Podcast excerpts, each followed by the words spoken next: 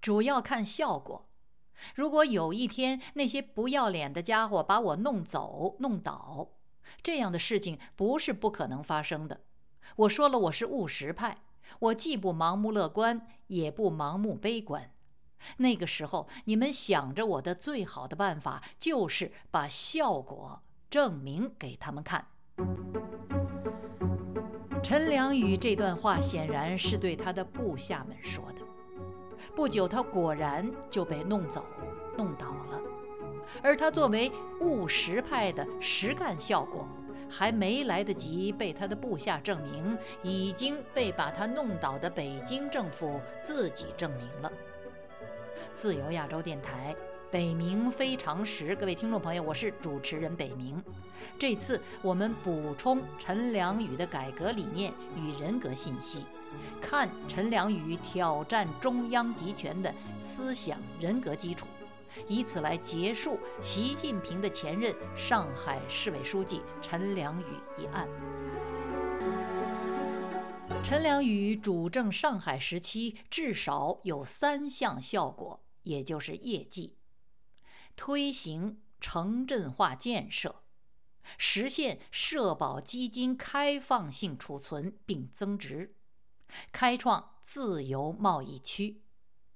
这三项在当时中国都是首创，都效果显著，都遭到中央集权的掣肘，也都在他下狱之后被中央明文肯定并举国效仿。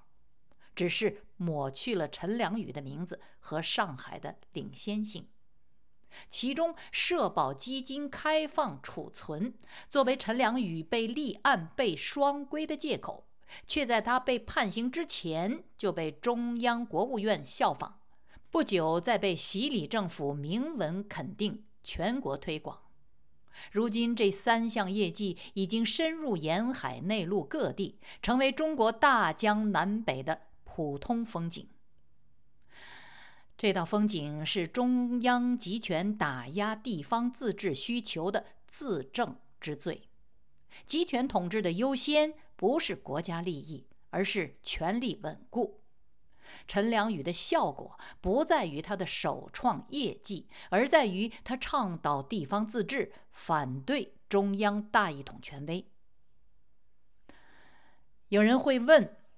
既然北京最终接受三项业绩，并在全国推广，上海当时若暂时低头让步，以屈求伸，那么陈良宇能够保官，上海能够保名声，不行吗？不行。总结陈良宇的命运，一位老干部的说法在海内外流传甚广。这个说法是：陈良宇胆子大。态度强硬，能办事儿也能闯祸。此评中肯，唯能闯祸一句需要澄清。陈良宇闯的祸不是国家民族之祸，是个人之祸。这个祸是他在中央集权制度下能办事，而且态度强硬的办市场经济、上海设计之事的必然结果。还有人可能会问：身为中共高官，已经是通往北京权力中心的上海市委书记了，陈良宇难道不想借上海的近水楼台入常升官吗？想。早前上海历届领导所积累的外地对上海的怨恨，都集中在陈良宇的身上，他因为处境太难，时而叹气。可是，二零零五年十月，十六届五中全会闭幕后，他返回上海，看上去就情绪好了很多，因为他感到了中央对上海的重视。陈良宇家的忘年交张延夏见状，问陈良宇：“你是不是要入常了？”陈良宇怼了一句：“外边不要乱说。”可见，进入中央政治局常委会，对陈良宇而言是个怀揣在心的隐秘，也是一个不与人言的大事。更早前的八十年代，陈良宇为了赶上新一届的上海市委改选，曾经匆忙中断了在英国的进修，提前回上海就任新职。显然，他与所有的从政者，包括习近平一样，希望官运亨通。不同的是，他为此做出努力的方式。他不会委曲求全、见风使舵，而是要行义而无反顾，当仁而不让，为此不计代价。这种方式，一是由他的理念决定的，二是由他的性格决定的。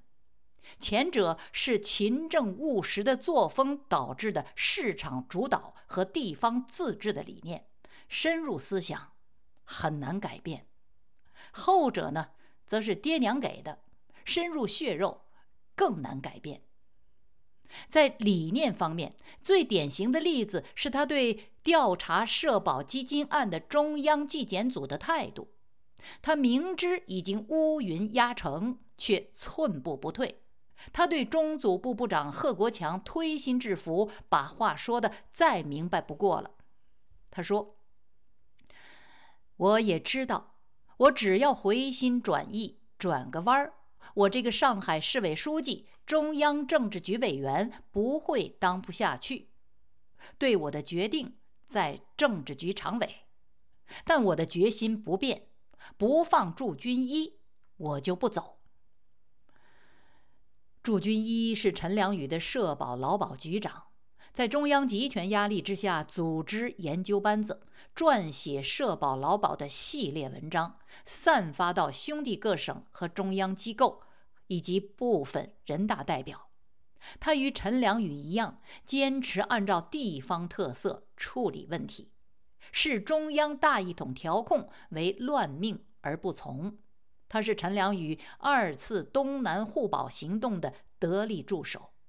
他在陈良宇失去自由前两个月就被双规了，所以陈良宇坚决要求放人。陈良宇说：“他只要回心转意，他就继续做官，这不是虚言。”当时的中央政治局常委九人中，所谓上海帮黄菊、曾庆红、吴邦国。贾庆林、李长春共五人，而中央派的只有胡锦涛、温家宝，加上中纪委书记吴官正，才三人。还有一位李鹏系的人罗干，即便算进去，也依然是少数。二零零五年国务院会议上，陈良宇为代言沿海五省对抗中央宏观经济调控，没被罢官。就是因为中常委上海帮占多数，支持他的江泽民也退而未休。次年，他带动沿海六省和兄弟省市闹社保，再度跟中央驻上海纪检组对着干。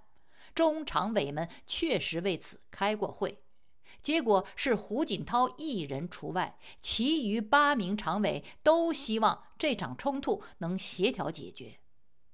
陈良宇的政治嗅觉准确无误，但是另一个重要的事实说明，上海帮的人数优势并不是他抗拒中央的主要或唯一的原因，因为在最后的关头，上海帮重要人物曾庆红、黄菊分别给陈良宇本人打过电话，下令他退让，以避免上海发生突发事件，影响全国。而且就在他自投罗网的前一夜，江泽民也给他打了电话，竭力劝他冷静处事。这等于是自己阵营发出的最后警告：党国大局为重，你要再往前走，我们保不了你。陈良宇即刻从坚持理念转而面对了仕途抉择，但他的回复非常的明确。他本人准备辞去上海市委书记职务，并对一切后果负责。他说：“我要以我的牺牲来确保我国的市场经济改革路线不会中途夭折。”这是他被双规之前的最后一刻的表白。是他谢绝中常委会上的上海帮在电话里的劝诫之后，自动上门跟中组部部长贺国强表明的心迹。研究习近平及中央内幕的学者杨忠梅指出，陈良宇只要不要坚持己见，不要咬住胡温不放，不要屡屡炮打中央，哪有什么屁事？笃定在中共十七大升级政治局常委，这个结论是中肯的。陈良宇的原则性超越党性，他当官是有前提的、有原则的，他是以谋事代替谋权，而不是注事缓刑、权力至上。他要做的是正确行事的官员，而不是唯命是从的官僚。除了坚持市场经济和地方自治的理念，不得不提及陈良宇的性格特征和相应的行事风格。陈良宇曾强闯邓小平住处吵闹，这是传遍海内外的陈良宇的译文，证明这位高官专横跋扈、狂妄自大。此讯的原始出处是《人民日报》前副总编辑。周瑞金，此文在陈良宇被中共免除所有党政职务的一周之前，在香港的《观察星》发表，有为配合官方判决陈良宇而制造舆论之嫌。不过，阅读此文，可知陈良宇闯的并非是邓小平住处，而是邓小平下榻的西郊宾馆。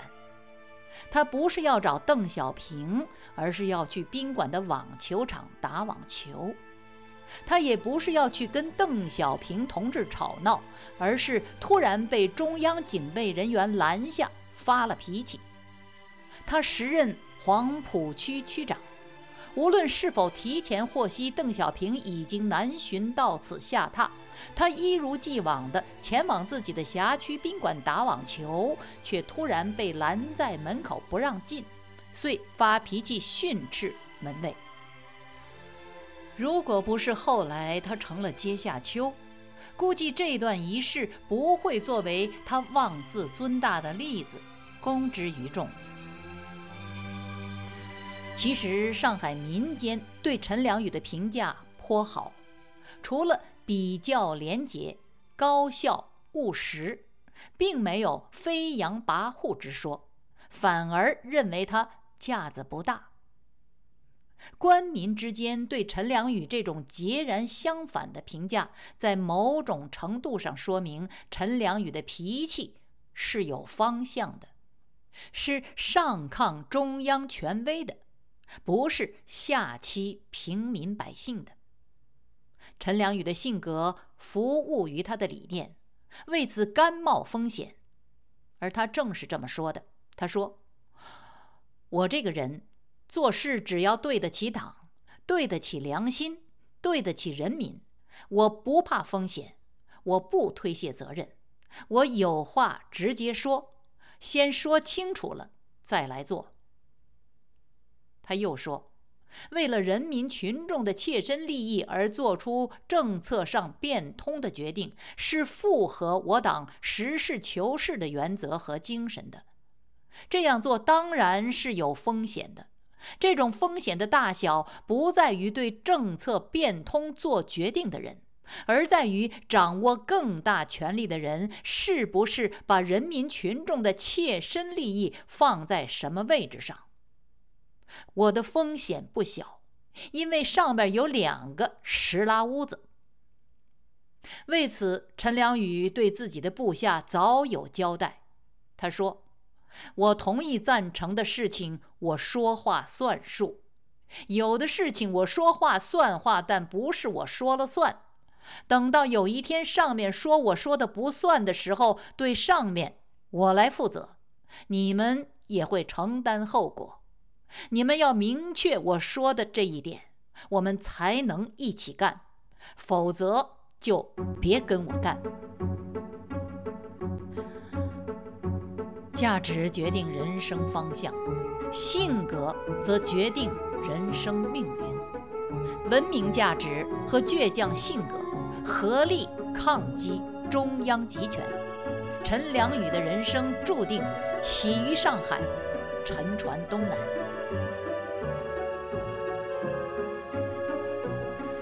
自由亚洲，北冥非常时。这一集我们把陈良宇的事情说清楚了。习近平是陈良宇的接任上海市委书记。下一集我们就回到习近平的权力路。各位听众朋友，我是主持人北冥，我们下周再见。